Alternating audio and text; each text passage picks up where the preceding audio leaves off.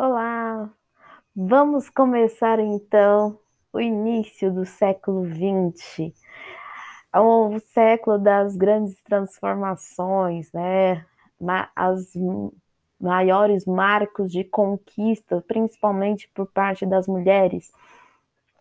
É, o século XX a gente começa, né, com justamente uma marca, né, de conquista por parte das mulheres através do contrato né, de trabalho, nós temos o voto dela, né, o voto da mulher, a, também né, ali o, no questão de trabalhadores, o, a liberdade de fazer greves né, e de fazer comícios para demonstrar que eles têm os seus direitos, que precisavam ser valorizados como trabalhadores, porque até mesmo quando a gente vê as novas formatações de mecânica né, da, do trabalho, principalmente pelas grandes indústrias, é, a gente vê ali o movimento que hoje a gente conhece tão bem pela área da administração, como o Fordismo, o Taylorismo, né, que Hoje em dia a gente já nem quase aplica tanto, mas a gente sabe da onde vem né, essas competências administrativas, e isso só movimenta ainda mais como é a, hoje em dia, como é tratar né, a mecânica, né, o sentido da construção do trabalho, tá? É, a gente tem as primeiras manifestações democráticas, isso não somente no Brasil, o Brasil começa a gente ter aqui uma for... Eh, o Brasil se... começou a demonstrar um, principalmente para moda a partir do século XIX e no século XX a gente vê uma presença cada vez marcante né, das nossas, da, do começo da nossa identidade, tá? A gente tem um símbolo né, do século XX, que é uma demonstração do símbolo de otimismo que foi a Torre Eiffel. Né? Ela veio justamente até mesmo para demarcar um princípio de democracia também. Tá? Nas artes, a gente vai ter uma outra linguagem, né? Essa linguagem vai ser cada vez marcante por uma nova forma de representação né, de, das imagens, de como são as expressões, e ali a gente tem os expressionistas, Gauguin, Matisse, Nodel, Haeckel, eles vêm trazendo a inspiração do simbolismo dos povos primitivos, e é uma linguagem muito colorida. Nós temos uma outra né? Uma outra parte também das artes que é mostrando, né, falando sobre a arte, a resistência à arte convencional. Né? Nós temos do cubismo, que é de Paul Klee, de Mondrian, de Miró, de Kandinsky, a arte abstrata de Picasso, de Braque, de Juan Gris, né? E para nós também, na área do design, a presença da Arts and Crafts, tá?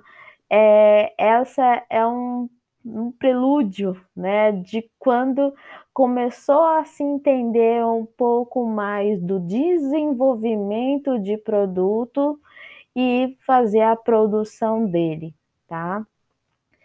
E aí, o século XX também ao início do século XX, também é marcado pela Primeira Guerra Mundial, né, de 1914 a 1918. É, o período, né, quando a gente vê antecedendo a Primeira Guerra Mundial, a gente tem um período de muito progresso, de muita sofisticação, de luxo, de uma extrema alegria de viver, né? E que isso deu uma queda muito grande justamente pela Primeira Guerra Mundial. É, em decorrência disso, né, a figura masculina é, que não estava mais no campo de trabalho, estava nos campos de guerra, e as mulheres foram aquelas que supriram esse mercado, né? Então, a emancipação feminina veio em decorrência de uma guerra, certo? E aí, se a gente for avançar né, no pós-guerra, quais são né, a, a, as vertentes que nós temos? As mulheres né, estão mais independentes financeiramente, independente dos homens, né? e elas se, elas se adaptavam às, às suas novas necessidades, né? Atividades de trabalho, esporte, e agora também de, de lazer, possuir uma forma de lazer que foi colocada a dança, né? E se a gente for trazer isso para o início do século XX, no, na década de 20, desculpa, nós temos a consideração dos anos loucos. Né? É, foram, foi um período muito revolucionário, de inúmeras mudanças, né? Nós temos aqui também o começo, né, do movimento, dos movimentos feministas, as sufragistas, né? Elas foram advindas justamente desse processo revolucionário que hoje em dia a gente tem né, a várias é, vertentes vim, que vieram justamente desse período, o que também trouxe o consumo por parte das mulheres, né? E aí também nós temos voltado para a área do design a expressão funcionalismo.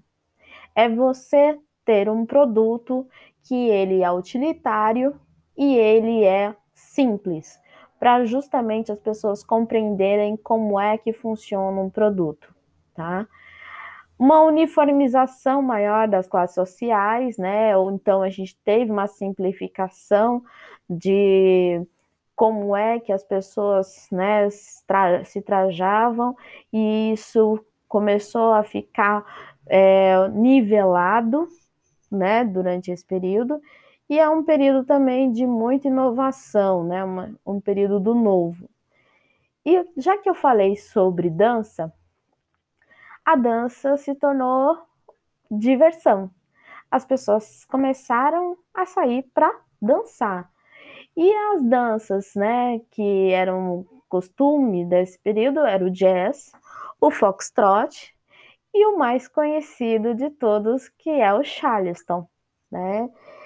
isso, né, é, o, a, dançar o Charleston, ele tinha correlação direta com o vestuário das mulheres, porque isso demonstrava uma, como é que se, se movimentava, como é que elas né, se trajavam, né? Então, muitas das suas roupas, né, teve correlação muito grande com o, a dança também, certo? Então, até o século XX, é esse, esses são os comentários né, a respeito. Convido vocês a procurarem um pouco da história do Brasil do, século, do início do século para poder debatermos em aula também, certo? Um beijo!